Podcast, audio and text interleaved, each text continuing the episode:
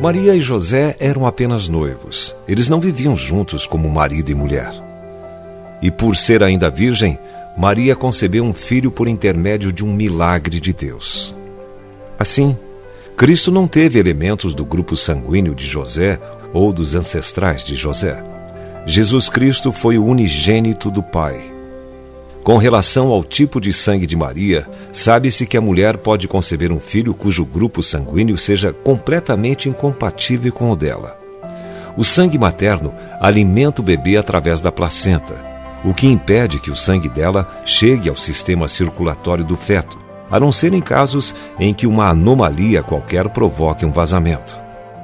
O sangue de Jesus era único, divino, e esse é o segredo do seu poder. Além de Jesus, apenas outra pessoa tinha sangue sem ser geneticamente recebido: Adão, o primeiro homem. A Bíblia o menciona como sendo de Deus, isto é, uma criação especial, sem qualquer ancestral. A palavra de Deus chama Jesus de o último Adão. Segundo o relato bíblico, seu corpo, assim como o do primeiro Adão, foi preparado de uma maneira especial.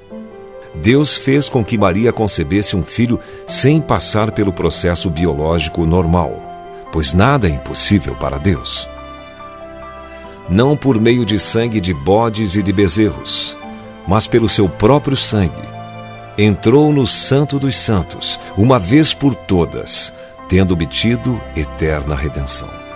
Portanto, se o sangue de bodes e de touros e a cinza de uma novilha, aspergidos sobre os contaminados, os santificam, quanto à purificação da carne, muito mais o sangue de Cristo, que pelo Espírito Eterno a si mesmo se ofereceu sem mácula a Deus, purificará a nossa consciência de obras mortas, para servirmos ao Deus vivo.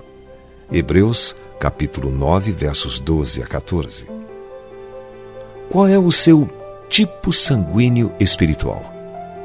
Como um recém-nascido filho de Deus, você também pode reivindicar o tipo de sangue redimido de um cristão, de um verdadeiro herdeiro adotado pelo Pai Celestial. Se você foi abençoado com esta palavra, compartilhe ela com alguém.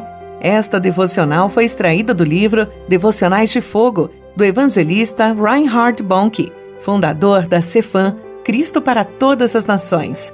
Para conhecer mais sobre a Cefam e seus inúmeros projetos evangelísticos no Brasil e no mundo, basta acessar cfan.org.br ou baixar o aplicativo Cefam Brasil nas plataformas Google Play e Apple Store.